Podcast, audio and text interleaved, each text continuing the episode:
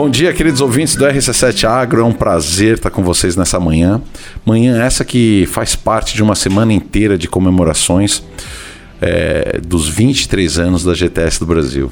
E está sendo muito gostoso, afinal de contas, estamos conhecendo muito dos colaboradores da GTS. E nessa manhã, então, eu vou estar conversando com o Jonathan Fernandes, ele que é gestor de vendas do mercado interno. Seja muito bem-vindo ao RC7 Agro, Jonathan. Obrigado, Gustavo. Bom dia a todos. Satisfação estar aqui nesse evento. É, RC7 nessa parceria com a GTS do Brasil aí, com 23 anos. Jonathan, é, tu já teve aqui no programa já uma vez, né? Eu acho que no primeiro ano de, de, de, de existência do RC7 Agro, né? Sim, já, já visitei o estúdio em outra situação contigo aqui, foi muito bom. E quem está com a gente também na bancada é ele, né? O Assis. Assis, seja muito bem-vindo nessa manhã também aqui. Então, primeiramente, um grande bom dia aos nossos ouvintes do RS7 Agro. Oh, gente, a gente poder falar de agro é, Gustavo, é algo sempre maravilhoso, né? Tá aqui com nossos colegas aí da, da área comercial, né, pessoal? Porque tem um dado no mundo muito importante. Aí tá aí o, conosco o Jonathan, ele que é o responsável também, que tanto trabalha com uma grande equipe. Porque, Gustavo, uma coisa é fazer um produto, outra é, outro ponto fundamental é vender vender. Nada adiantaria fazer produtos, empilhar eles ou ir armazenando nos pátios da fábrica se você não tiver o cliente. E, e área comercial é fundamental. E, e, principalmente o Jonathan, eles têm um grande desafio todo dia é de prospectar a venda e uma venda bem feita, né? Então, assim, que bom, né? Que a gente pode estar aqui numa empresa, no, numa rádio que se preocupa com o agro.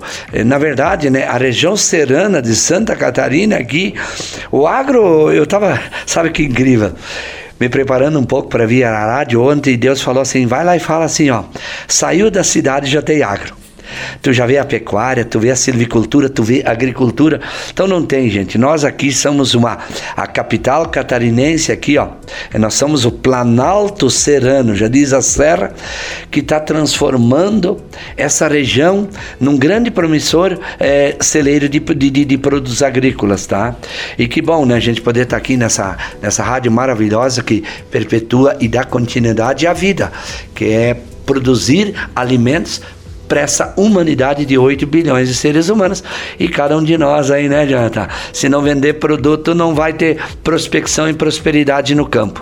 Tem outro ponto muito importante, né, Cis, que eu vejo com, com, com, com, com relação à área comercial, né, que muitas vezes a gente não se dá conta. Mas é o primeiro que leva as lambadas também do feedback.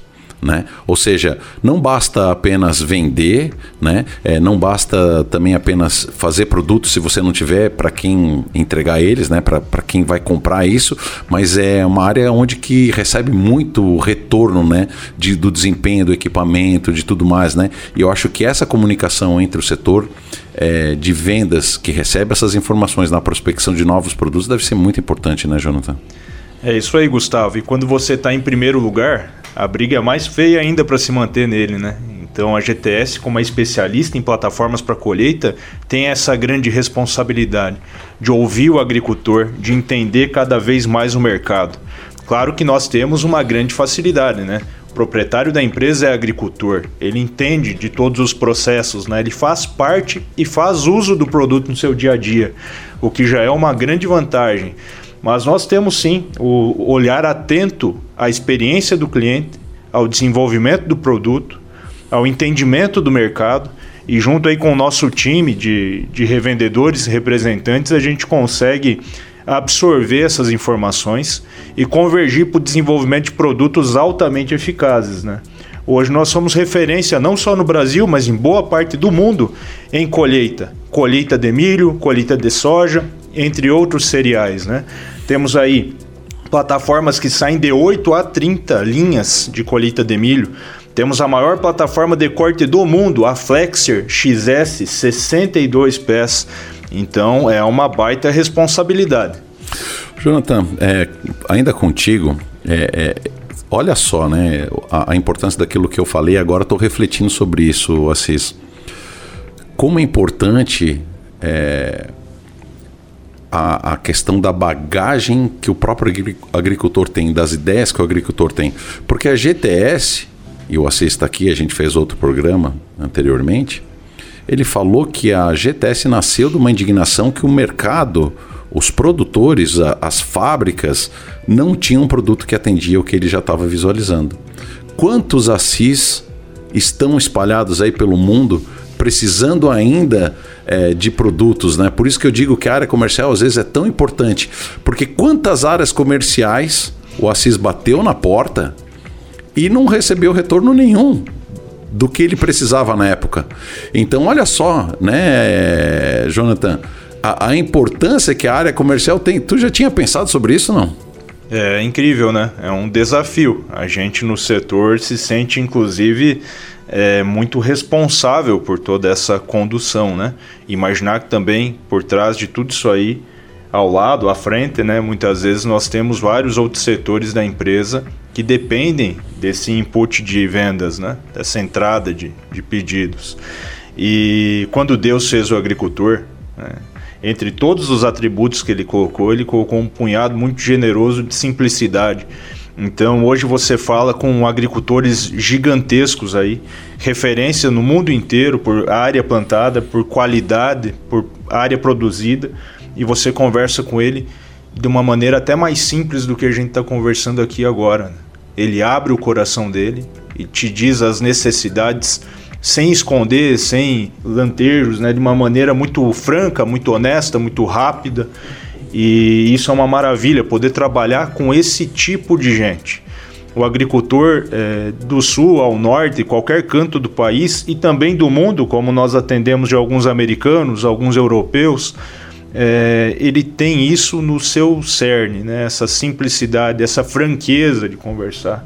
Isso aí também o, o próprio seu Assis tem muito, né?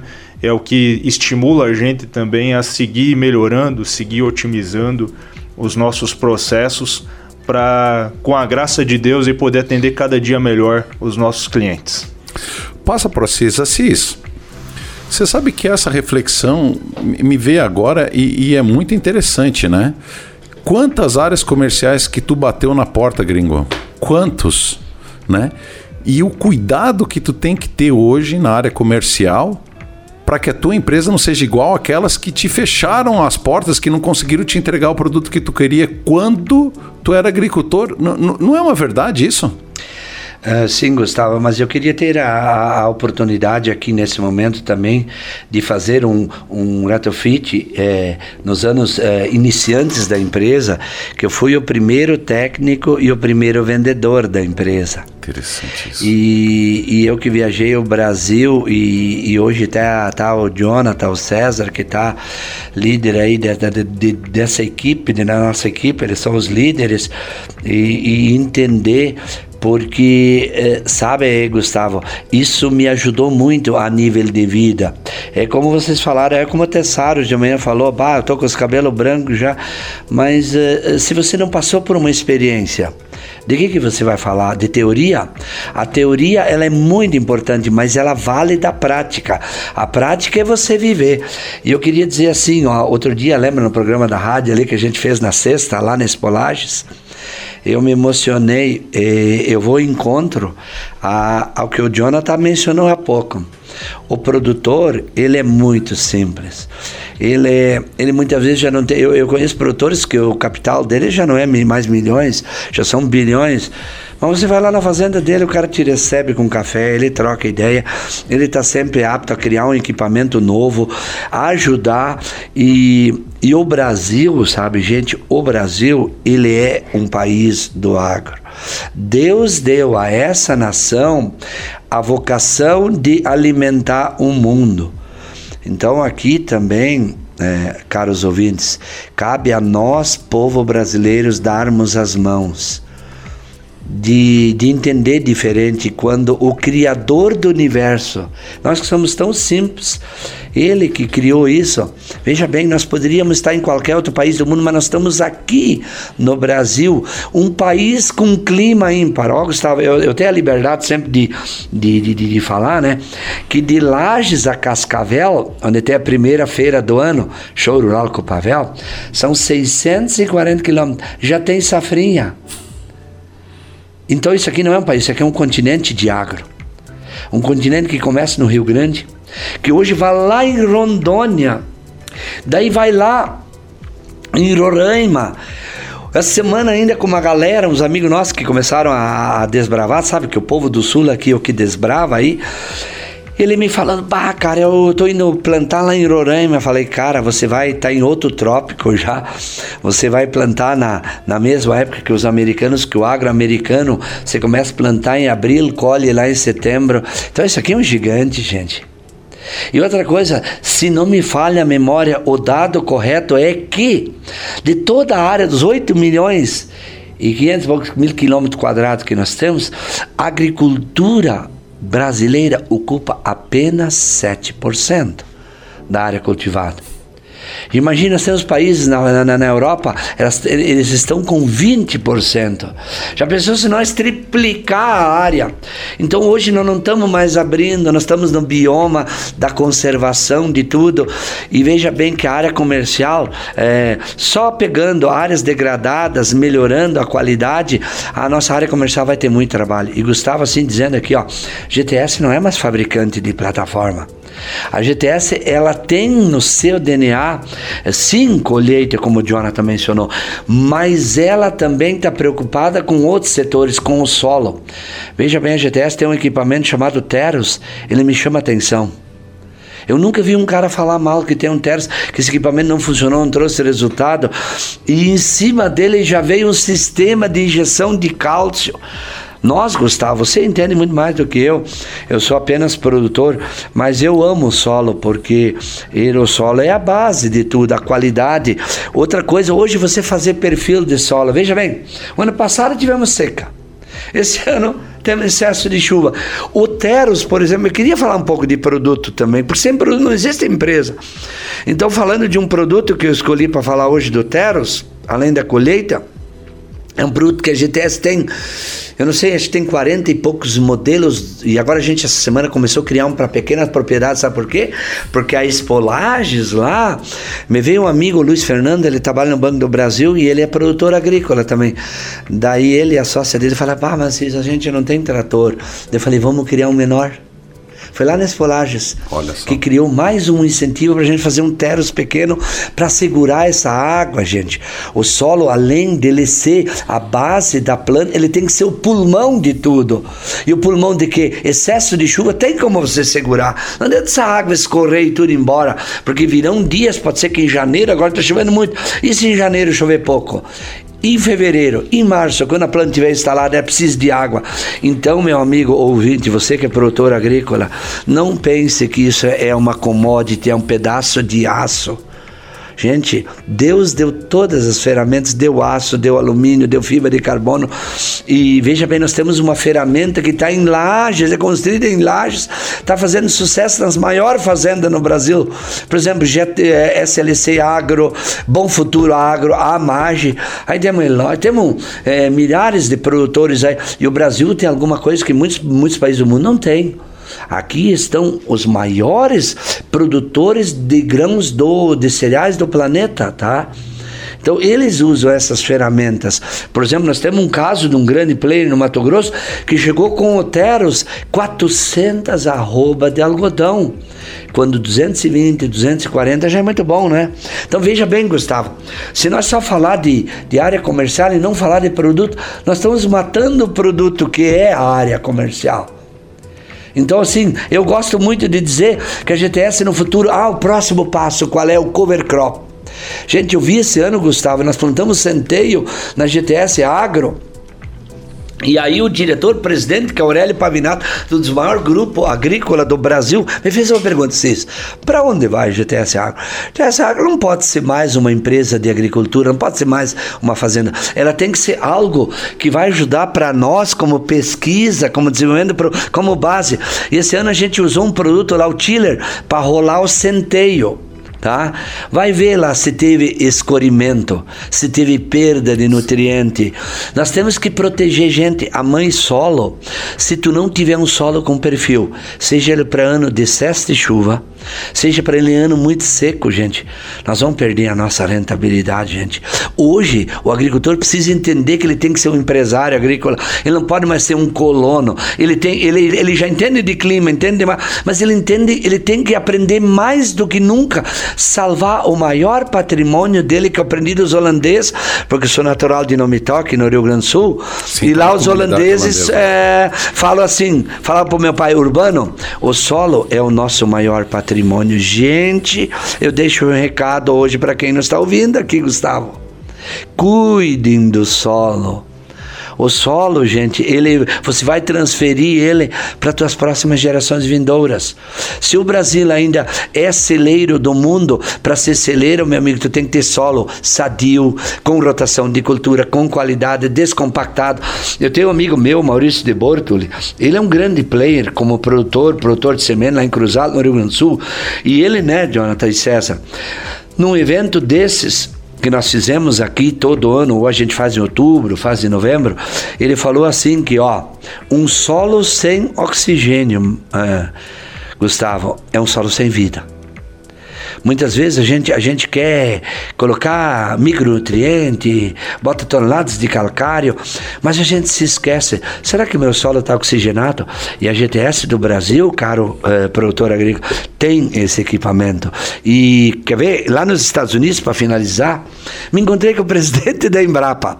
Presidente da Embrapa no Brasil foi lá em Decatur, falou para os colegas deles, que são produtores eh, em larga escala, escala de cana-de-açúcar, ele falou nas palavras dele, e eu estou transferindo isso, que a GTS tem o melhor implemento do mundo para oxigenar o solo e dar alta produtividade e fazer a mobilização do calcário. Chama-se Teros. Gente, eu coloco um desafio aqui. Gente, independente se vocês gostam de outra marca, mas nós temos a ferramenta exata para salvar o solo em anos muito secos. E eu fiz, e o Arthur, que é o nosso gestor lá do GTS Agro, lá em Campo Belo, ele falou: Meu Deus, ele falou sábado para mim com duas palavras. Cis, eu vi este ano como está o solo, como está o perfil. Nós fizemos agricultura de precisão, né? Onde a gente passou terras, gente, a cultura está diferente, está melhor, não teve escorrimento. Então, gente, quem ainda não usa o Teros, gente, se vocês não gostarem, podem devolver o equipamento, mas vocês vão ter resultados no bolso. Tem um caso lá no Tocantins, onde estão os meus irmãos, o, o, o Gustavo, muito importante. Tem a família Fronza. Eles são uns gaúchos, são grandes produtores lá. Sabe o que, que o Franz me falou lá no evento da AgroTeams? Ele falou assim: o Teros não me fez ir embora do Tocantins porque eu tive áreas de 7 até 11 sacas de soja a mais. Porque o Tocantins ele é um estado, né? ele é meio transitório ali no, no, no, no bioma, então ele sofre muito com seca.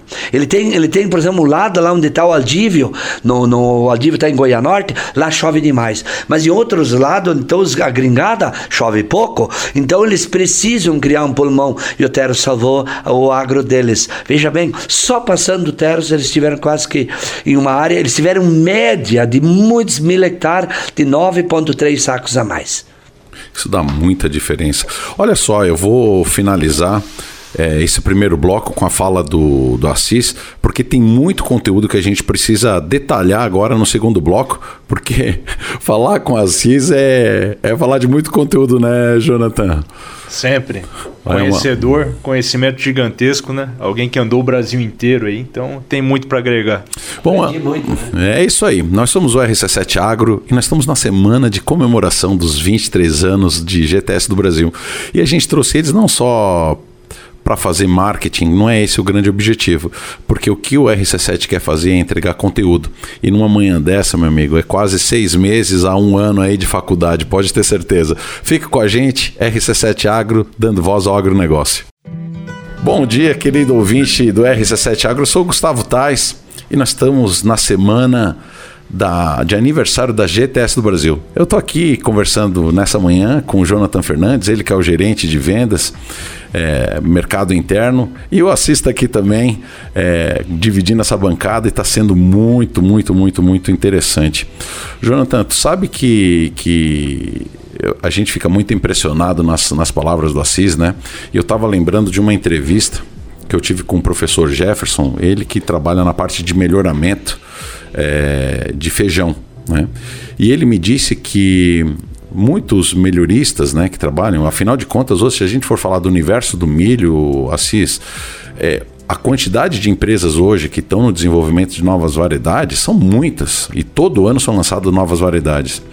E essa variedade que, o, que é o feijão caviano, o Jefferson falou para mim que um orientador dele deu uma, uma ordem para ele que eu achei muito interessante. Ele disse: você não vai pensar simplesmente aumento de produtividade. Você vai trabalhar maior desenvolvimento radicular. E nós no Brasil temos um defeito muito grande, né? Já começa pelas nossas obras públicas, né? Nenhum governante quer fazer, por exemplo, saneamento básico, porque fica enterrado, né? E muitas vezes nós agricultores, a gente não pensa do como para baixo, a gente não pensa no sistema radicular. Né? A gente quer aumento de produtividade, fica preocupado com folha, mas quantas pessoas, Jonathan, tu pensa no desenvolvimento radicular, que vai de, de encontro com tudo isso que, que você estava falando ali no final do, do, do, primeiro bloco, né? Que é a parte de eração. Então, se, olha só, se hoje nós já estamos pensando, né? Vocês já estão desenvolvendo, desenvolvendo produtos para melhorar a eração do solo né? Porque a integração, por exemplo, lavoura-pecuária, também foi um grande avanço, mas ao mesmo tempo um grande problema. Afinal de contas, você tem é, o gado pisando, vai compactando. As máquinas, os implementos, cada dia crescendo mais em termos de peso. Né? E quando você não tem oxigênio, né, você não tem toda a parte de desenvolvimento da microbiologia do solo. Né? Então, cara, é, é, é impressionante o, o, que nós temos. Né? Então, quando a GTS começa a se preocupar por isso, é um, eu acho que é um motivo de muito orgulho, né, Jonathan? É isso aí. Oxigênio e água são vida, né? Falando em sanidade de planta, sem desenvolvimento radicular, para justamente conceder ela a disponibilidade de adquirir isso e os nutrientes, você não tem produtividade. E sim, concordo contigo, né? O saneamento não aparece, então o pessoal não investe. Na planta, por um tempo aí atrás, também era assim. Todo mundo via uma planta bonita, verde, bem formada e achava que estava bem, até a primeira seca ou até o primeiro excesso de chuva, sem ter o desenvolvimento ideal do enraizamento, você não tinha essa permanência da cultura. E isso vem mudando com o tempo, né? Os estudos agronômicos aí se aprofundaram muito no desenvolvimento radicular e também na descompactação verde, que é uma realidade hoje no mercado, com o cover crop, que é algo aí também que a GTS está participando nesse mercado. Só que nós entendemos que antes da descompactação verde, antes do desenvolvimento de enraizamento de plantas que permitam né, a descompactação pela raiz do solo, a gente precisa desse movimento mais mecânico, né? É, como uma primeira iniciativa, digamos assim, do agricultor em deixar o solo mais suscetível a uma cobertura e a descompactação verde. Você entra com um descompactador. E o único verdadeiro descompactador do mercado é o Terros, da GTS. O, o, o Terros seria a evolução do, do subsolador do pé de pata? Nós costumamos dizer que ele tem a propriedade de fazer a verdadeira descompactação, criar fissuras no solo que permitem rasgando entrada, com dentes igual um subsolador, um pé de pato. Uhum. Similar, porém, numa profundidade diferente, numa angulação de haste diferente, né? promovendo assim um trabalho muito mais duradouro, sem a destruição dos blocos de solo, que é o que o subsolador faz.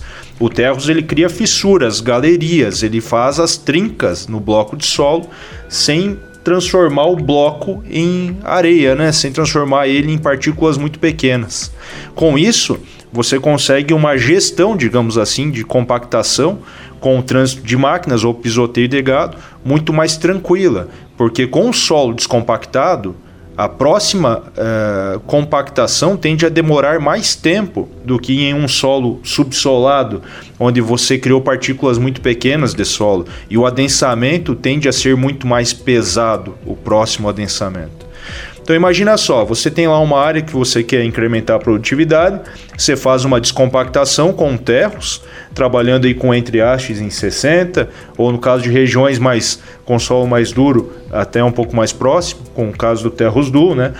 É, e depois você entra com um cover crop, uma cultura com enraizamento, para você ter a manutenção dessas galerias ao longo do tempo. Faz um trabalho rotativo, 3 a 5 anos, mantendo assim a sanidade e a capacidade do solo em absorver e reter água. Então é isso aí. Só para traduzir um pouco, cover crop, é, queridos ouvintes, é uma, é uma tendência que, que significa cobertura com alguma com algum vegetal, tá? No passado, é, o preparo de terra ele passava por pelo menos três atividades. A gente tinha o que a gente chamava de subsolagem, né? Passava com, com, com um implemento que tem dentes grandes, que era o subsolador, que chegava a mexer 40, 50, às vezes 60 centímetros de profundidade. É, em outro momento tinha ainda que eram os arados que virava a terra, jogava a parte superficial para baixo, né? Virava, né? Até hoje fala, né? Virar a terra. E depois isso fazia grandes torrões de terra e aí depois passava um implemento que se chamava grade, a grade aradora ou a grade niveladora, né? Que quebrava, fazia o, o destorroamento, né? Deixava e aí depois fazia o plantio. Mas todo esse movimento fazia uma frouxidão da terra, querido ouvinte o que era teoricamente bom, mas se desse um período de chuvas logo em seguida, nós tínhamos uma erosão muito grande, fazendo assoreamento de rios, levando essa camada é, gorda para as partes mais baixas, né? E então as lavouras, meu Deus, era, era um caos. E nessa evolução da agricultura, então, chegou-se ao que a gente chama da agricultura do plantio direto, ou seja, se preparava a terra e aí sem passar essas, pelo menos esses dois componentes, subsoladora e a grade aradora, é, ou, a, o arado, já se plantava, agora já se planta direto na resteva, né, naquela palhada que ficou. Isso foi uma economia de tempo, economia de combustível, é, ambientalmente totalmente favorável, e você ficava com essa palha que ajudava a criar o impacto da, das gotas de chuva sobre o solo e também ajuda a manter o solo úmido é, em períodos de seca, enfim, e, e não faz erosão. Mas, é, Jonathan, é, fazendo esse resgate histórico que você conhece, é, eu digo assim, a agricultura evoluiu muito nesses últimos 10 anos, com certeza, né? E eu acho que acho que nós chegamos no auge. Eu acho que não tem mais nada para se criar, né, daqui para frente, né? Afinal de contas, já conseguimos adensar a agricultura, já conseguimos potencializar o sistema de plantio, já estamos com plantio direto. Graças a Deus agora é só manter o que já se tem e não precisa mais inventar mais nada, né? Quem dera, né? Quem dera se a missão tivesse terminado. Nós estamos apenas começando, né? Nosso lema aí, em busca de, de resultados no ano passado, ele era ao infinito e além, né? Então, para a agricultura é isso aí. Nós estamos apenas começando. Claro que temos saltos históricos de evolução da agricultura. O plantio direto é sem dúvida um, um grande salto. Hoje se fala em, em várias tecnologias que vêm desde controle de tráfego das máquinas, rotacionamento de, de gado e tudo mais. Mas eu acredito que a grande evolução está justamente na genética, no desenvolvimento da, das plantas e nas metodologias e processos de trabalho do solo, desde uma descompactação até uma metodologia de colheita. Hoje, por exemplo, tratores e equipamentos autônomos não são mais novidade, né? Eu acho que tem uns 20 dias eu brinquei com o pessoal lá na fábrica que eu não imaginei que ia haver drone operando pulverização. É, a gente ouvia falar, via lá os pequenos drones de captura de imagem voando, até via uns drones um pouco maiores, né, num hortifruti ou algo assim, e hoje é uma, uma realidade, né? Drones aí com bastante litros de calda, já 40 litros, alguns até maiores, e o pessoal prestando serviço por aí, carregando um drone numa picapezinha com todo o aparado de de abastecimento e recarga e trabalhando pelo Brasil inteiro. Já é uma realidade. E foi tão rápido né, que a gente praticamente não viu isso. Né? De cinco anos para cá foi um salto gigantesco nessa era do drone agrícola. Aí. Então imagino que tem a vir. Né? Eu sempre digo que eu sou uma cria da GTS. Né? Então comecei na GTS com 20, 21 anos.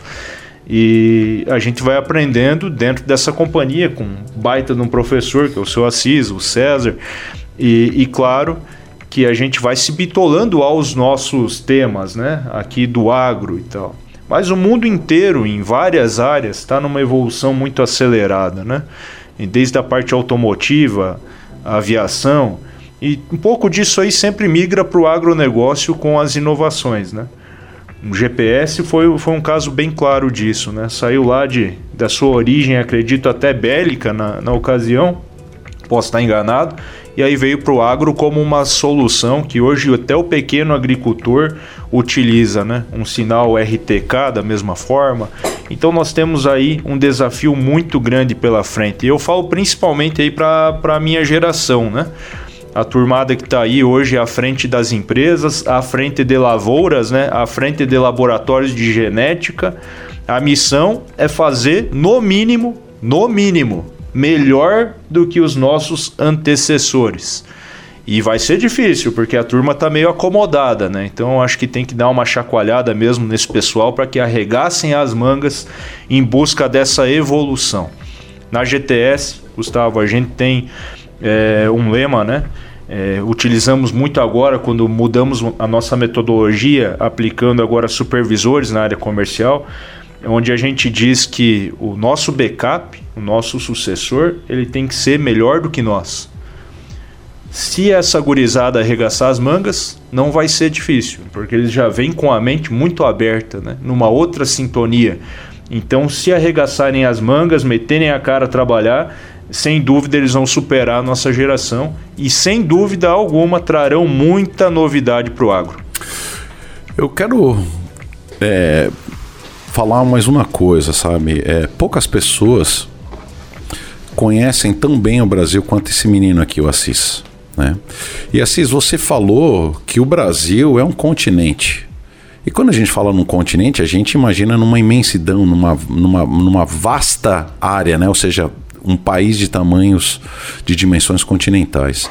Nós começamos a plantar a safra no Brasil de, de, de, milho, como tu disse, em abril e vai muitas vezes até dezembro em diferentes áreas, né? Ou seja, planta quase o ano todo. Planta praticamente quase o ano todo. Mas tem outra característica que eu quero puxar aqui para ti. As características é, das áreas produtivas elas se diferenciam muito de um estado para o outro. Então, se você é, for lá para o Mato Grosso, 100 hectares é uma chácara, é um quintal, né?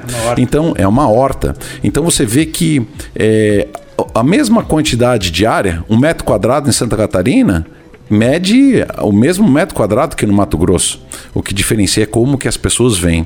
E aí nós estamos falando de uma empresa que está fazendo 23 anos que já poderíamos dizer está passando de uma geração para outra. Né? Um filho de 20 anos, muitas vezes, como você, né, Jonathan César, começaram meninos e hoje estão né, aos seus 40, 35, 40 anos, ou seja, uma nova geração. Assis, a mudança de gerações leva muitas vezes ao fracionamento das áreas. Ou seja, né, quantas famílias começaram com mil hectares e aí com cinco, seis filhos já ficou 200 hectares para cada um. E a gente vê a GTS fazendo grandes implementos né? A gente vê a GTS produzindo implementos que muitas vezes poucos tratores conseguem, ou que poucos agricultores conseguem ter um equipamento, um trator capaz de produzir.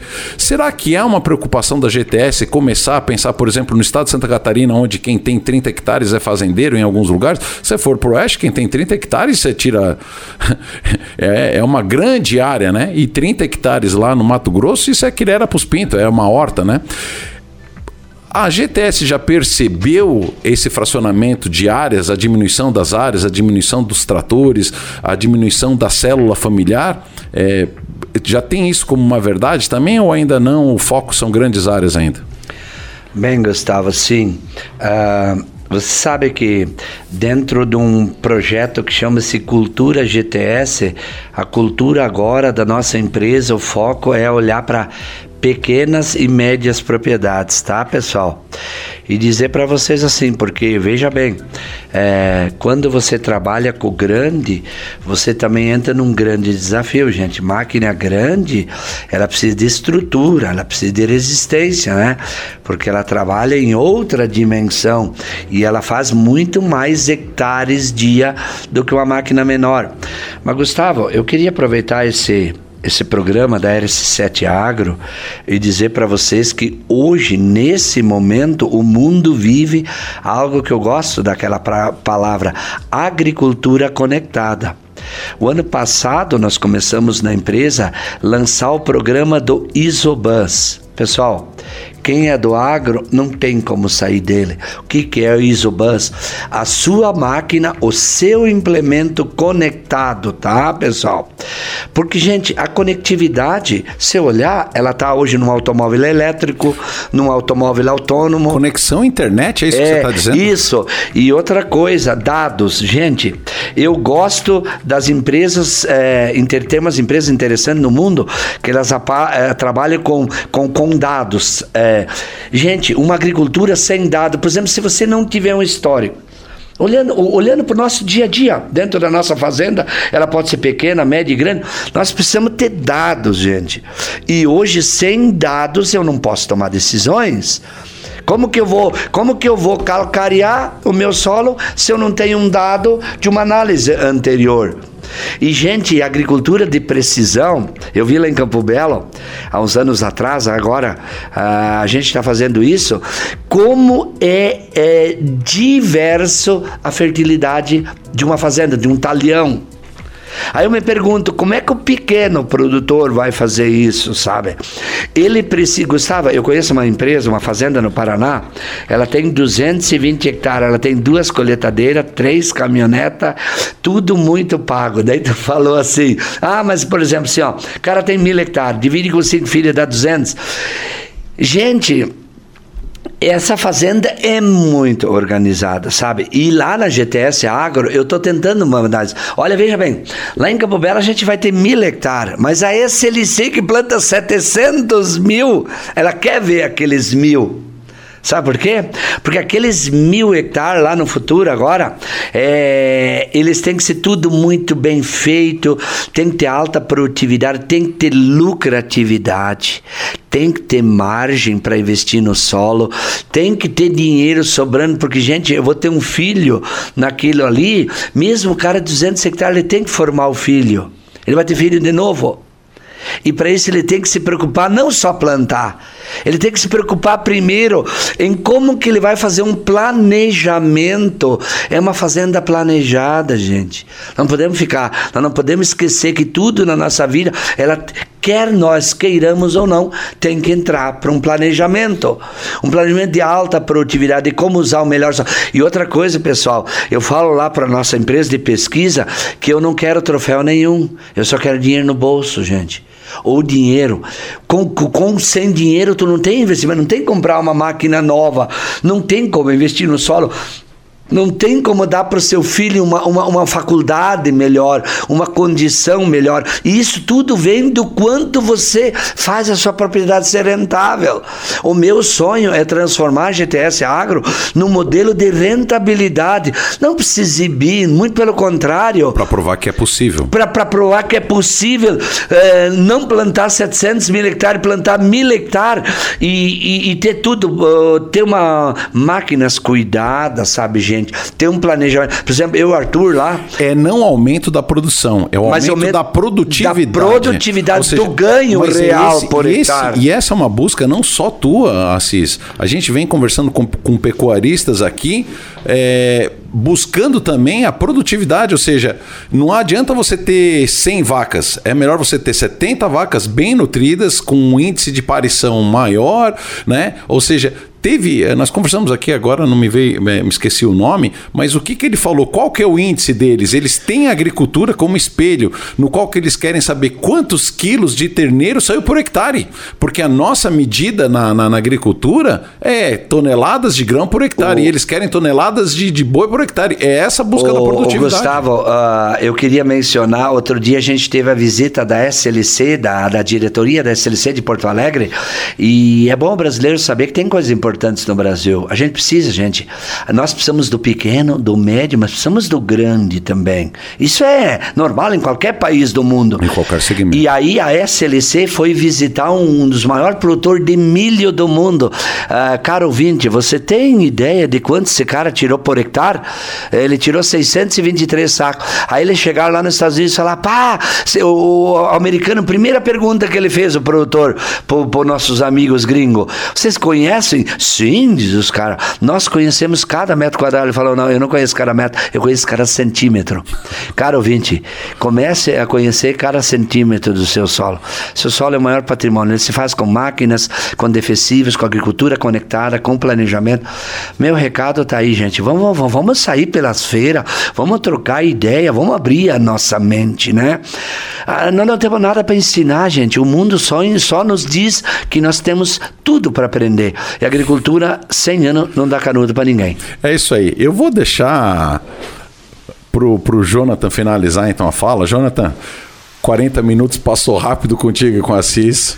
Eu fiz algumas provocações e fiquei muito feliz com a resposta. Meu amigo, você tem 30 segundos aí para fazer suas considerações finais. Agradecemos pelo espaço, né, Gustavo? Agradecemos a comunidade lagiana aí, que acolhe tão bem a GTS. É sempre um desafio, né, poder gerar empregos, trazer novidades aí para nossa praça. E a GTS está aí para quem quer conhecer um pouco melhor, visita nosso website também, as redes sociais e estamos à disposição. E você aí, agricultor, não deixe de falar conosco também para comprar seu equipamento GTS, né? Vamos aproveitar esse momento. 23 anos de novidades. Um grande abraço.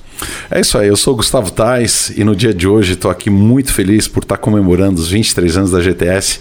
Quero dizer aqui para o Assis e para o Jonathan que estar ao lado de grandes pessoas, de grandes seres humanos como vocês, faz com que eu cresça pessoalmente e a RC7 Agro fica muito feliz de poder estar compartilhando com toda a comunidade, seja ela agrícola, seja ela urbana, conhecimento, porque, como assim sempre gosta de dizer, você lembra do agro pelo menos três vezes por dia, no teu café da manhã, no teu almoço e na tua janta. Fique com a gente, tem mais programação ao longo dessa semana e da próxima semana e quem sabe por décadas e que a gente chega aos 23 anos assim como a GTS chegou um dia. Um abraço, fiquem todos com Deus.